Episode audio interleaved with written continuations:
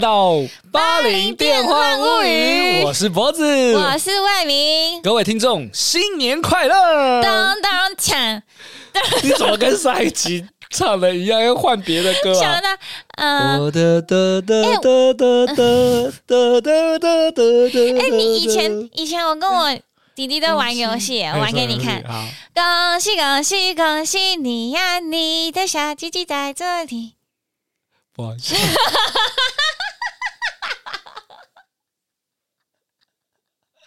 哎，魏敏，我必须跟在所有听众面前讲说，你不真的不能怪你自己。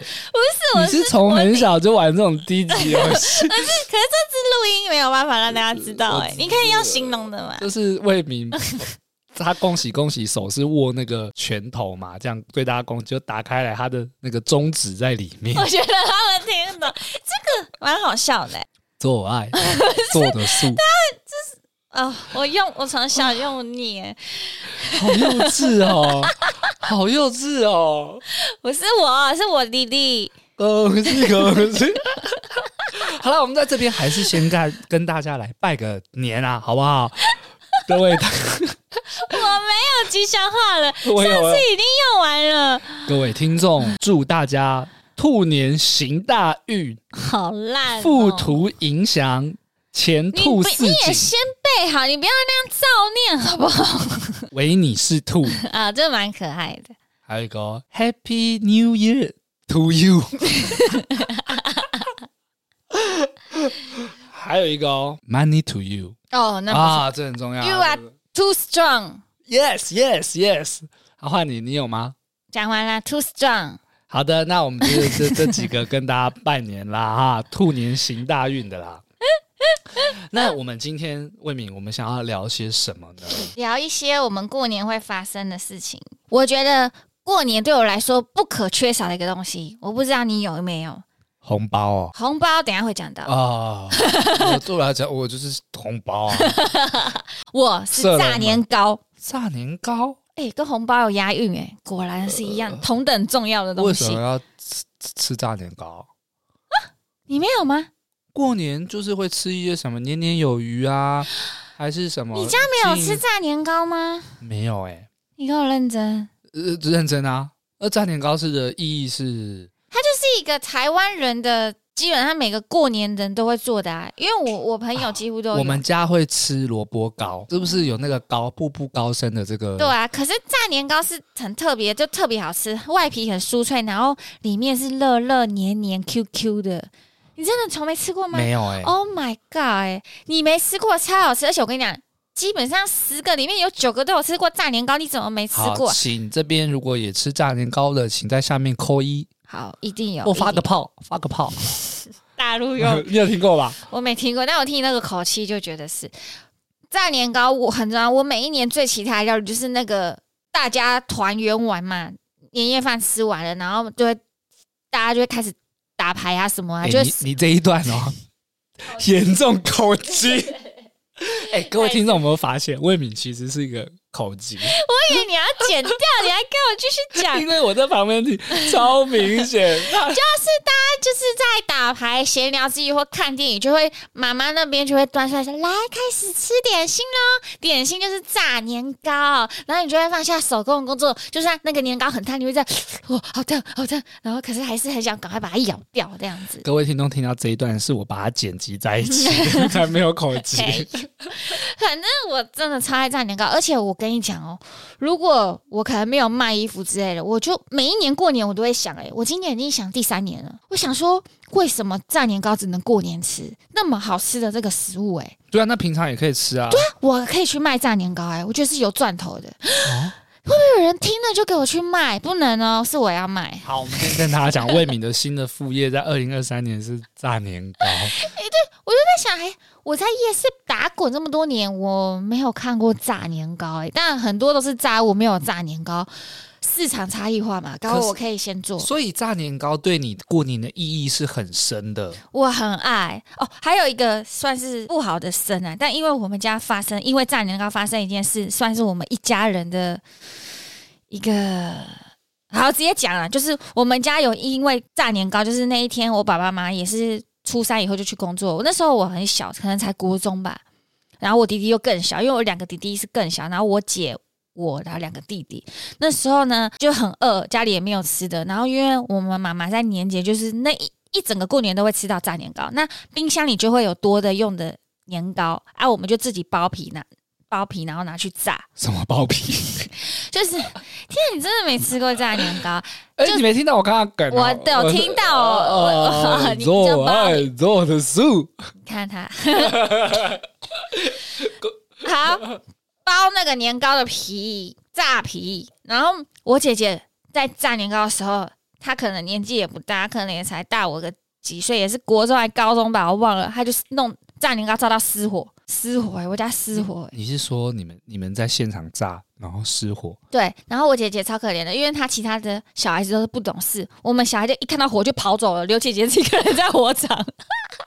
啊，那后来怎么办？后来火真的窜出来，哎，很可怕，是真的。其实应该要叫消防，再晚个几秒，真的叫消。那个火我不会忘掉，就突然火就突然往上冲。我姐姐那次做错一件事情，就是其实她可能要马上盖盖子，哦、但因为那个火已经突然噗那样，她吓到。那听通常小时候你可能火就是水嘛，呃，那不行，不行、啊，对对，你知道油，对，因为里面有油，不能有水，所以就是因为我姐姐加了水，就是。大事不妙，变更严重，火又整个，哦、天哪！然后我有两个弟弟啊，全部人就逃出去，然后我们躺在门外家，哎，那个火场里只剩姐姐，因为可能我姐姐就觉得她当时她就离那个场景最近，她也不知道怎么办。然后后来我们小其他人就赶快打电话跟爸爸讲啊什么，然后姐姐有叫我们赶快打开门，可是我们家是偏长方形的，就是很深、很深、很远，所以。走到门口就要一段距离，而且是完全看不到里面发生什么事的那种。然后我们就赶快赶快打开门，就是可能要呼救什么的。可是可能是过年吧，外面也没什么人。然后那时候就打电话赶快叫爸爸。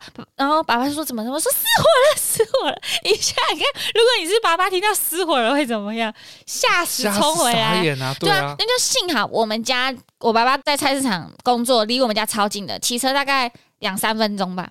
他就冲回来，然后爸爸那时候超英勇的，就把那个起火的炉子已经火很大，他是这样整个拿拿那个布吧抓两边，然后拿去那个厕所的浴缸，嚓丢进去。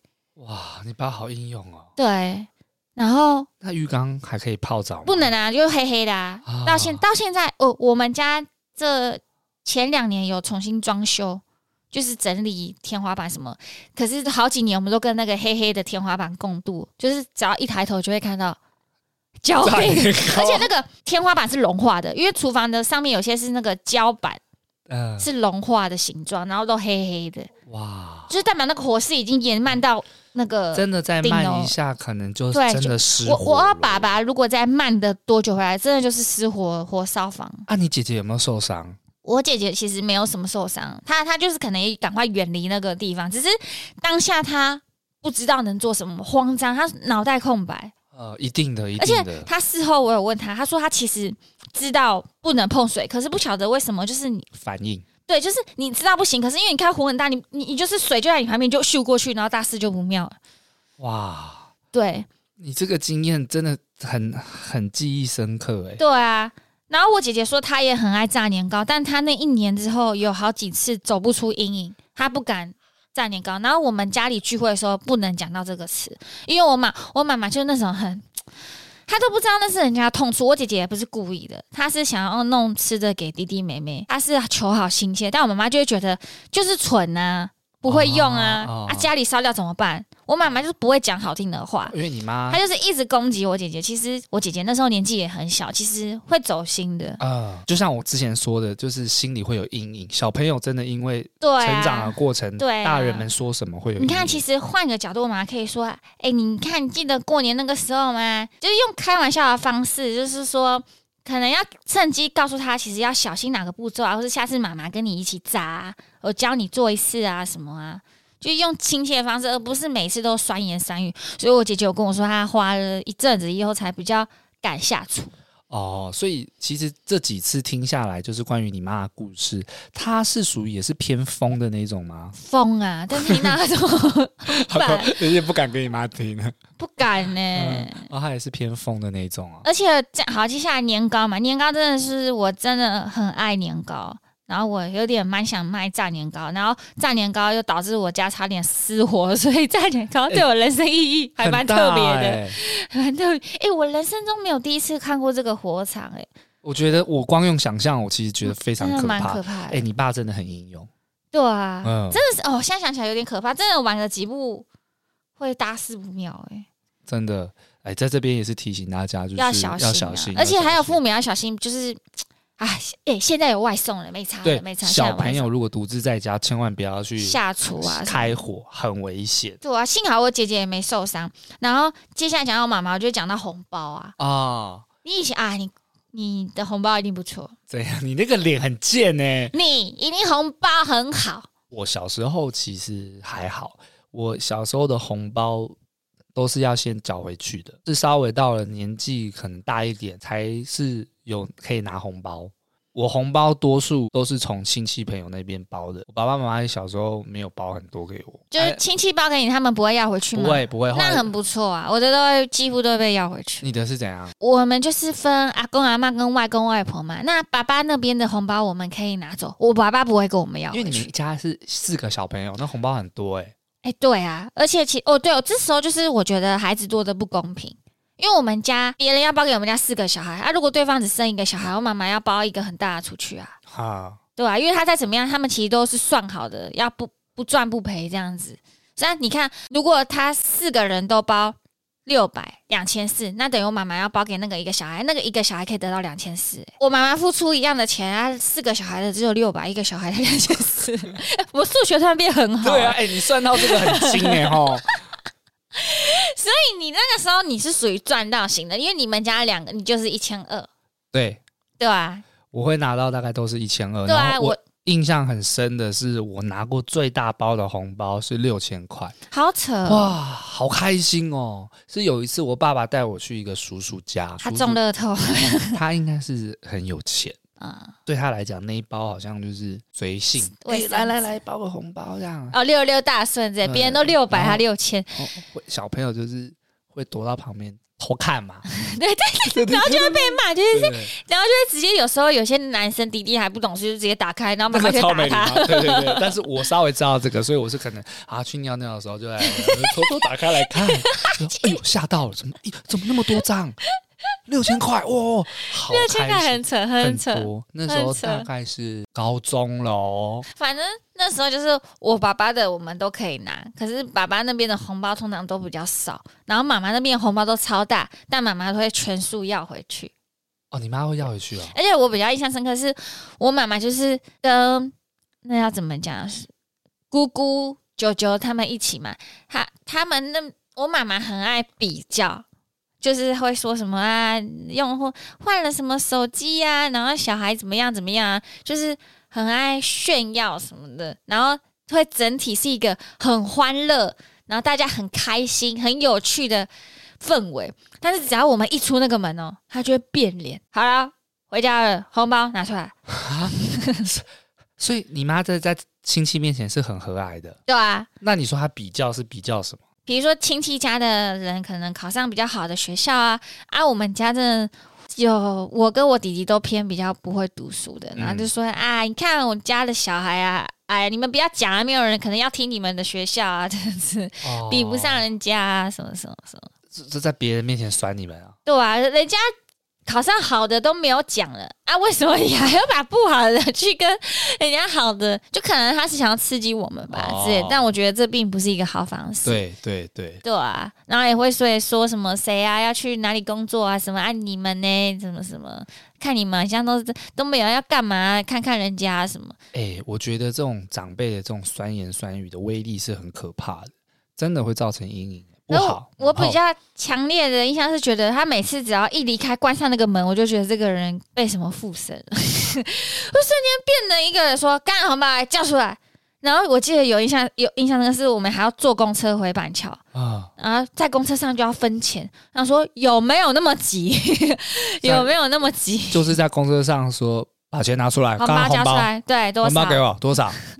对，天哪，真的不能被他听到哎、欸。好啦，希望不要给魏魏明的妈妈听到哦。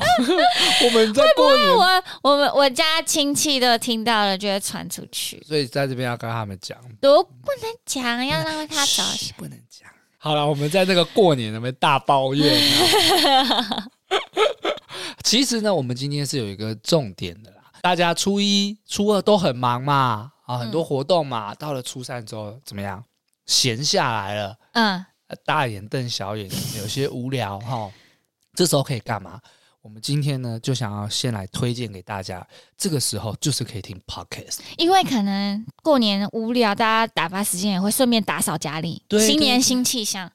因为其实打扫，其实你手要一直动，听听是最好的选择。不是啊，打扫不是要在过年前就完成的吗？有些会像我都是。对啦，没在打扫。我我就觉得我过年小时候应该是每天 都在，就是很拖很拖，都一直在打扫，东摸摸西摸摸，东摸摸西摸摸。可是大环境、公共环境是大家可能年前就打扫，可是自己的房间就不理不睬这样。那这个时候打扫的时候就可以听 podcast 了。对，很适合。我们有一个排名，大概前三名，对，可以来推荐给大家。对，好，好，第三名是我们的《八零电幻物语》。拍手拍手拍手，推荐给大家。实至名归，实至名归，第实至名归。好，那我们的第二名，《八零电幻物语》。哇，那这部真的很不错，这部真的很不错。得第三名又得第二名，哎，该不会也得第一名吧？好，那我们来听听看，第一名，第一名是我们的《八零电幻物语》。谢谢，来，就希望大家过年的时候呢，可以听这三个排名的节目哦，很不错哦。可过年很长，你可以往回听。其实我们也刚开始没多久，听得完。对对对对对，不怕听不完。我们没有那种上百集的听不完，我们 十十几集 OK 啦，慢慢听。过年很多嘛，有时间就一天就可以听完一系列了。对，就是可以推荐给亲朋好友。这时候不是都会亲朋好友吗？啊，有时候遇到亲戚，对不对？哎，讲不出来的话，你就放我们的 podcast 啊，因为我们上一集有讲啊，嗯嗯，那些亲戚的嘴脸，嗯嗯嗯，我们帮你讲出来啊。对啊，就说哎，自己听啊，对啊，或是长辈说，哎，你们现在年轻人在流行什么？你们平常在干嘛？听 podcast，他们说 podcast 什么？很厉害的里面我们在大抱怨过年的，然后讲一堆脏话。好啦，其实开玩笑啦，我跟魏明呢是有一些自己平常在喜欢听的 podcast 节目，这边推荐给大家，我觉得可以当做分享。对，魏明你自己会听什么啊？我自己最爱的是案发现场。哦，那一部叫做《我在案发现场》吗？对，很喜欢。怎么样？分享一下为什么？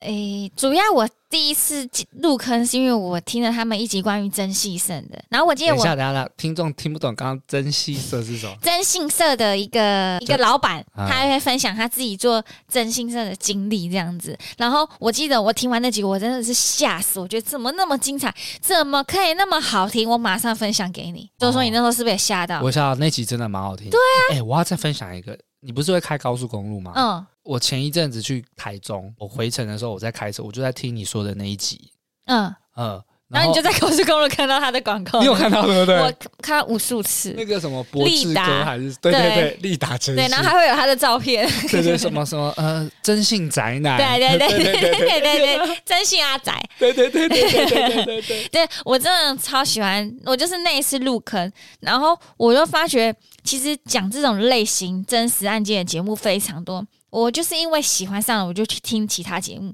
但我发觉他们的表现无法超越。他们的节目有个很特别的性质，是他们在讲一个案例的时候，他们会请到当事人、当时的警方或法医，或是受害者，或是当时在办案的刑警啊，当时治疗的心理医生啊，什么他都找得到。所以你听的时候会很有那种真实感，我就觉得很紧张。我现在他是我唯一一个会一直往回追的。对，因为其实我比较会听即时的，我很少会做往回的动作，但他们的是我唯一，所以我真的很推荐大家。而且我真的是我，因为我大部分时间都要在理货，理货就也很适合他听 Podcast，我几乎每次都五五六个小时就这样度过了。哦，所以你推荐的是这个？你讲到案发现场，它是不是属于那种所谓的 true crime 真实犯罪的？哇，好像有这个术语吧？true crime 啊？为什么你讲的会像中文？不是，他是故意像中文的哦。英文是念 true crime，哎，好像差不多。真实状况不是真实状况，真实犯罪。呃，快快，C I I N E 吗？我们就不要再再研究了。我要讲的是，其实我在两年前也有听一个真实犯罪的，嗯、叫做《熄灯之后》，他是有两个主持人在讲述一些犯罪故事，讲、嗯、的也很精彩。嗯，后来好像就没有再延续了，还蛮可惜的。哦、真的哦、嗯。然后那个故事是真实的，而且我听了我自己会觉得毛骨悚然。对。我有听几集啊，我就是刚好整理货完，要去地下室鸽子箱丢回收。啊，但我不敢呢、欸，我就要坐电梯，我就觉得等一下会不会遇到什么杀人魔，我就把纸箱放在隔天早上再去丢。会害怕？我那一天听太多真实犯罪真的会。对对对，我那天超怕，因为他对他有那几天我刚好在听是什么，计程车司机突然遇到一堆年轻人急着用钱，骗他要去哪里很远的地方。山上，然后就把在山上 把计程车司机干掉了。然后想说，等下如果在电梯上遇到一个男子，他会不会突然用钱然后就干掉我？你呢？你自己的排名呢？我自己也有一个口袋名单，是我蛮喜欢听那个丹尼表姐的。哦哦哦，那个也蛮，我也蛮喜欢。他会讲，他每一周都会讲那二百五新闻。嗯，因为其实有很多节目，他们也都是在讲新闻的。嗯，那我我真的蛮喜欢丹尼表姐的。每每周的新闻，嗯，因为他的节目是只有他一个人，他可以噼啪他一直讲，然后他的节目会让我觉得很舒压，他会很很直接的批评或骂脏话，说看他妈的，我就是怎么样啊，呃，我就是觉得去死啊，通通去死，通通去死，全家去死。你讲的像一个疯婆子哦，他就是很真实的会展现他的情绪，然后对于一些事情他会有自己的立场。嗯，然后我听的时候我觉得好开心，好舒压哦。嗯嗯嗯，然后有时候他一些角度啊或者观念，我自己都蛮认同的。哦，连你男生都这么认同，女生会更有同感嘞，因为他讲的还比较多是偏女性。我我自己是还蛮喜欢的。嗯嗯。然后我也听篮球的啦，那这个就对啊，篮球的一些。他们会讲每一周的一些篮球新闻。嗯，讲这么多，其实最推荐的还是八零电环五。当然啦，当然。对 你那个嘴脸。其实我们这一集还要介绍的是，因为过年嘛，嗯，还蛮无聊的，大家其实会在这时候会追剧。嗯，所以这个地方我也想跟大家分享一下我自己爱剧爱剧口袋名单。这时候过年大家就可以追剧。我先吗？嗯。好，怎样？你你就阿翔，我就觉得你心想说，干为什么要我先？对啊。好，我想要真心推荐的第一个是财阀家的小儿子，最近当红的嘛。对，前一阵子已经完结篇了。那因为我们在聊初恋那一集，魏敏是严重爆雷。不过这一次呢，我们就不爆雷了。嗯，财阀家的简短的讲，财阀家的小儿子是由宋仲基所饰演的男主角，嗯、然后搭配李新民，哇，这个爷爷他在里面演这个爷爷，非常非常非常的厉害，我完全被这个演技给震慑住了。然后剧情呢，高潮迭起，利用大量的蒙太奇来蒙太奇来叙说这些故事。可是蒙太奇通常会看得很累耶。对，可是呢，它让你觉得。很精彩，很洒狗血，但却不会觉得有丝毫的想要把电视关掉的冲动。嗯，你就这样慢慢的一集一集看下去。嗯，这一部呢，它又讲到了一些历史过去的事情，然后跟现实是有做结合的。嗯，你会有一种沉浸感。所以我推荐的第一部《财阀家的小儿子》，大家一定要看。嗯，换你啦，魏敏。换我了啊！你是你是用排名吗？我没有排名，我就是就是我想到什么。就讲什么？你有推荐什么？我我自己是记录一个，因为我可能都没有看的很及时，我可能就有时候工作比较忙，我就没有看今年上映什么就读什么。我自己是按照排名，我自己第一名，觉得我自己口袋名单推荐大家要看的，我最喜欢的韩剧是《如蝶翩翩》。如蝶翩翩，黑喜虾米吗？它其实是蛮哦。我没没有忘，有点忘记，我不知道是几年的片。可是他其实在讲一个关于梦想永远不嫌晚的一部剧。然后当时我觉得这就是一般很傻狗、很很常见的芭乐类型嘛。但是我那时候是抱持着很平常的心去看，然后看到、哦、我真的每一集都 睡着、哦，睡着、哦，不是哭到啜泣。对，然后我我男朋友还被我吵醒，想说到底是怎么了吗？后面真的是哦，很。啊，我真的不知道怎么讲啊！你形容词太少了。对，我形容词太少，我因为也不能讲出去。反正他简单来说，他的剧情是在讲关于追梦，然后就是啊，我没有像你做功课做那么足，讲不出演员的名字，就是两两个字啊。男主角是宋江，然后跟一个老爷爷，哦、那个老爷爷演技我忘记他叫什么名字，反正演技超强的。他就是在讲宋江是一个已经蛮厉害的、有能力的表演舞者，可是又要开始爆雷了。没有，没有，没有在讲北。然后，可是他遇到一个老爷爷，他是在已经是阿北爷爷的年纪，才发现他想要学芭蕾。然后，他是他们之间的火花。然后，我觉得韩剧很厉害，就是他很多细腻。他，我觉得台湾的戏剧啊比较多，就是真正的戏份或者这个故事要表达什么，只会发现在一些男女主角身上。其他真的就是很配，就是可能就是点缀。就是你现在顺便骂一下台湾的戏剧，就是就是支线很不明显，这样子 Okay. 很不重要，都只要都围绕在一个主线。可能那一句我有一个很深刻的印象，是每一个配角都有很严重不可或缺的角色，然后都有他出现的原因。他前面讲的每一个台词都跟后面有呼应哦。反正那一部很完整，就讲关于梦想啊、亲情，然后永不放弃处理的，我觉得蛮细致的。然后我。我很喜欢，即便去年疫情我追了好多剧，但如果你要我排名，我最喜欢的是这一部。而且我有觉得，对于追梦，你常常会怀疑自己，说我是不是老了？老了就算了。就像演员，我们都有这个梦，我常常也会觉得那就算了。或者有时候我工作很辛苦，我觉得想要去多学什么吉他、跳舞啊，但我常常就觉得啊，我都几岁了。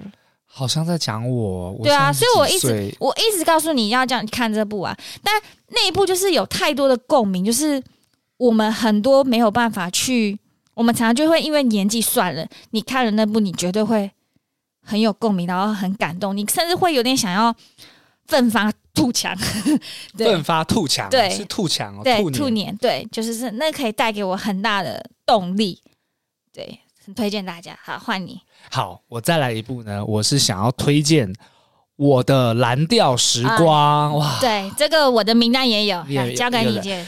因为这一部呢，它很适合在过年看，是因为它在讲的就是所谓亲情还有朋友的故事，但其实主轴是在亲情上面。嗯、我们。呃，可能在人生当中的每一个阶段，我们都会遇到一些不顺遂的事情。为什么是蓝色？蓝色其实它就是有忧郁的这个意思在嘛。我的蓝调时光，你可以说我的忧郁时光。那它其实故事线也是放在好几个人身上，可是他们又会串联在一起。嗯、每一集在讲的主题都不一样，有的时候是爱情，有的时候是亲情，有的时候是友情，有的甚至是。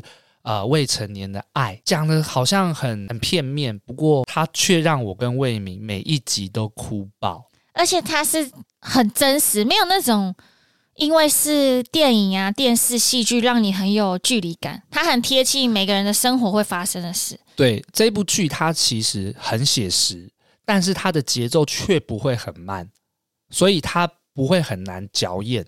嗯，很适合就是合家观赏，可是记得要把卫生纸准备好。后面几集啊，后面几集真的哭爆、欸。对，在前面还没有到那么浓烈。一直他其实一直在讲的是和解这两个字。哎，你其实人生当中有很多的结，你要如何去跟那个人把那个结化解开来，如何和解，会是这部剧的一个主轴。然后过程当中也有一些笑料，是蛮温馨好笑的。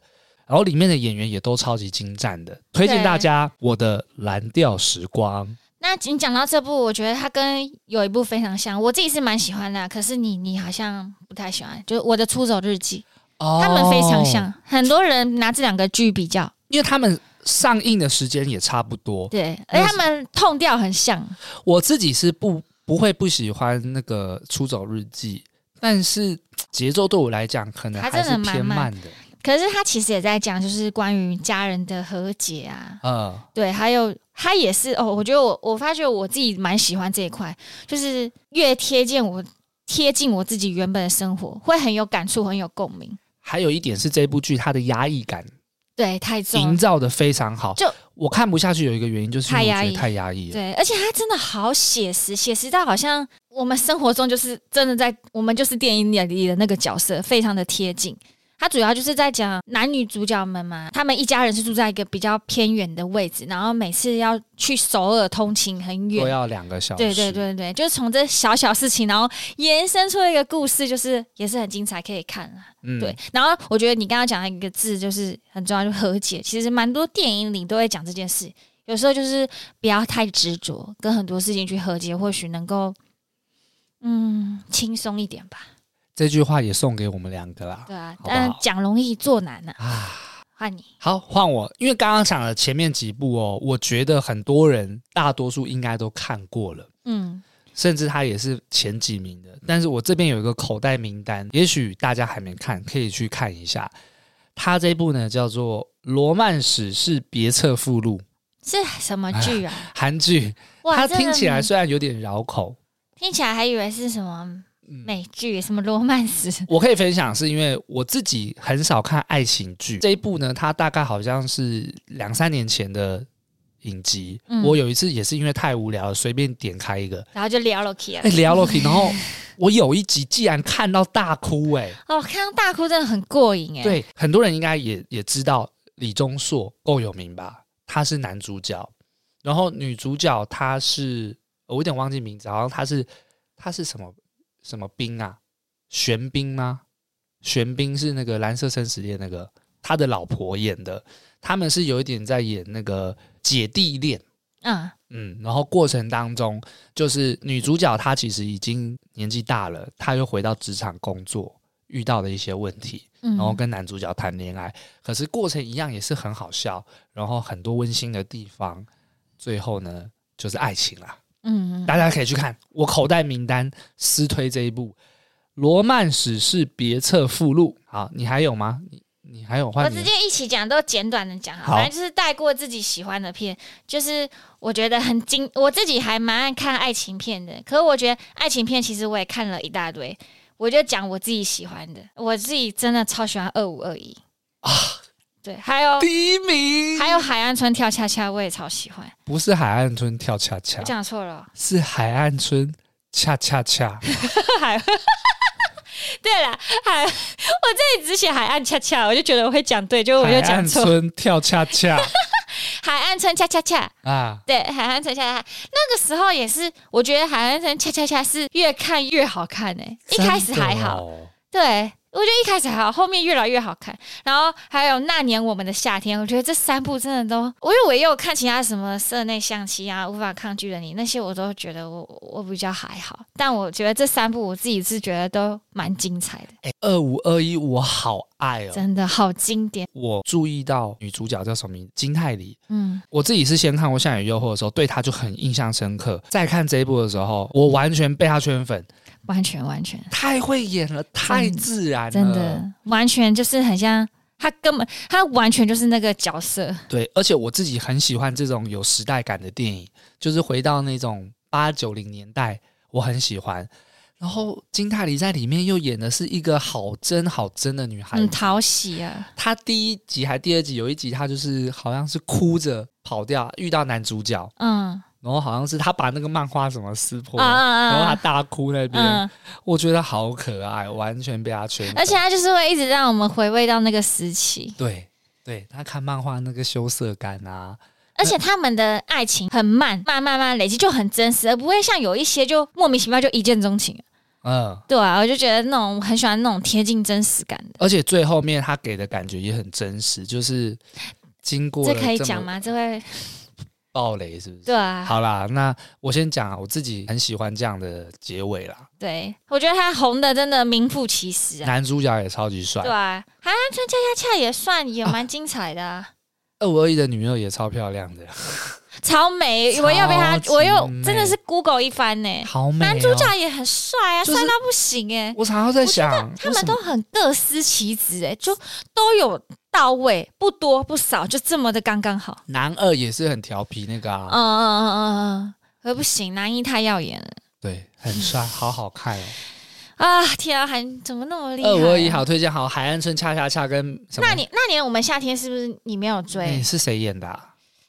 啊，我真的很弱哎、欸，是在讲两个人初恋因为纪录片在一起。那个、啊、我知道，对啊，那那部红也红到不行哎、不，他人气不输于他，他好像是有一点在参考《恋下五百》的感觉，是不是？我忘了，好像是就是他们最后是他们是没有在一起，然后还是什么？最最后有。啊、哦，对对，你爆雷了，对，你爆雷了，我也你爆雷，但我也我剪掉。就是就他他就在讲以前两个人拍纪录片，然后他们因为这个纪录片有短暂在一起，然后后面发生的事情这样子。反正这三部都是那个时候很红极一时，大家都会推好看的剧，但我真的都觉得蛮名副其实的。我这边呢还有几个口袋名单，这个真的是要推荐给大家。第一个呢是韩剧《模范计程车》。啊、哦，我这个我有听过。《Mubon Taxi》，他他演的就是他的剧情也是高潮迭起，而且很紧凑。他不是只是在讲爱情，他有讲一些时事议题，包含霸凌啊、黑心啊等等的。然后它里面又有包含复仇的这个元素，看了会觉得很过瘾。再者呢，是因为它的第二季也快要上映了，嗯，所以我觉得这个时候听众可以去先看它的第一季。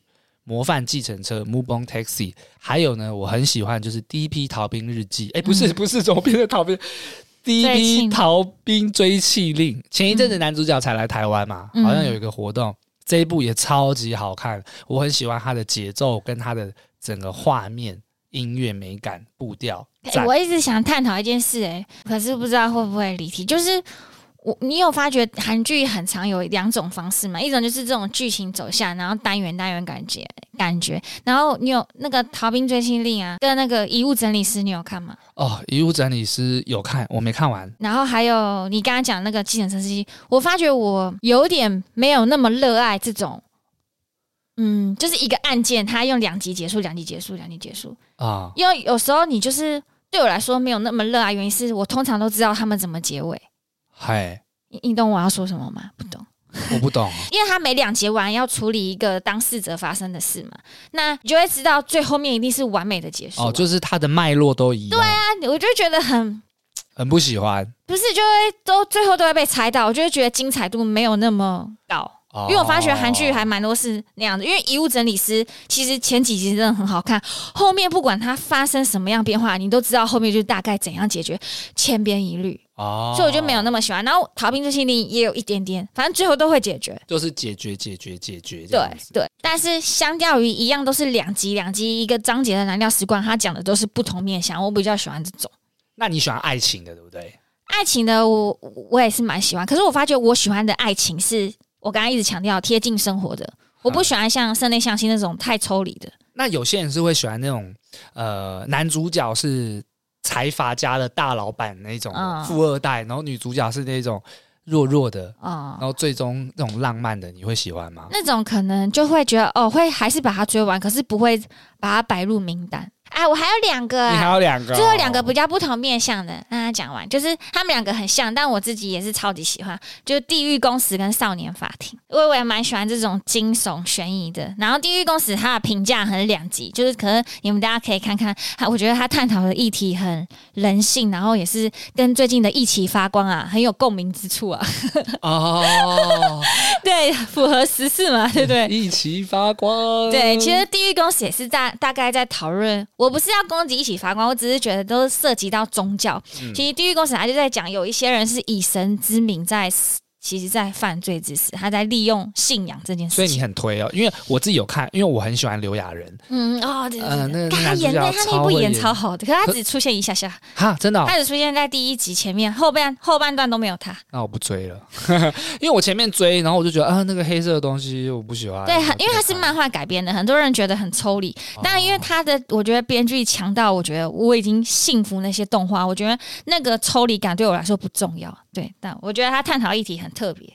好，就《地狱公使》跟《少年法庭》这两部类类型蛮像，如果喜欢这个类型的，也可以推荐一下。好，那其实我们推荐的大概就到这边啦。而且我们推荐超多的，太多了，已经这边已经可以看到 一你一整年暑假了。那听众，你们有没有什么私推的剧？也欢迎私讯给我们。嗯，这两集就是我们有新年嘛，怕大家无聊，所以我们一周给两集。希望可以陪伴大家新年的时光。那接下来你们听完的话，记得给我们五星好评哦，或是给我们一点互动，按下订阅订阅，提醒大家我们要上架喽。也可以分享给朋友。对，就是希望大家呢，如果真的喜欢我们节目的话，可以分享给身边的人，请他们在 Apple Podcast 评论上面给我们五星好评。那如果你是用 Spotify 或 KKBox，就记得订阅我们。这样的话，每一集如果我们有新的，就可以提醒你们。像我们今天这一集。就是周间上的嘛，对啊，哎、欸，我们第一次，对啊，那如果有订阅，我们就会提醒你，对，听到这一集好料的，好料，对啊，这我这我们过滤过的、啊，但不知道大家都觉得不好，对啊，不会，其实我们真的看过很多，有一些我们没讲出来，就是没那么喜欢，持续在跟大家推荐。好啦，那我们今天这一集就到这边啦，大家新年快乐！我们八零电话物语，我是脖子，我是魏明，我们下周见，拜拜。拜拜。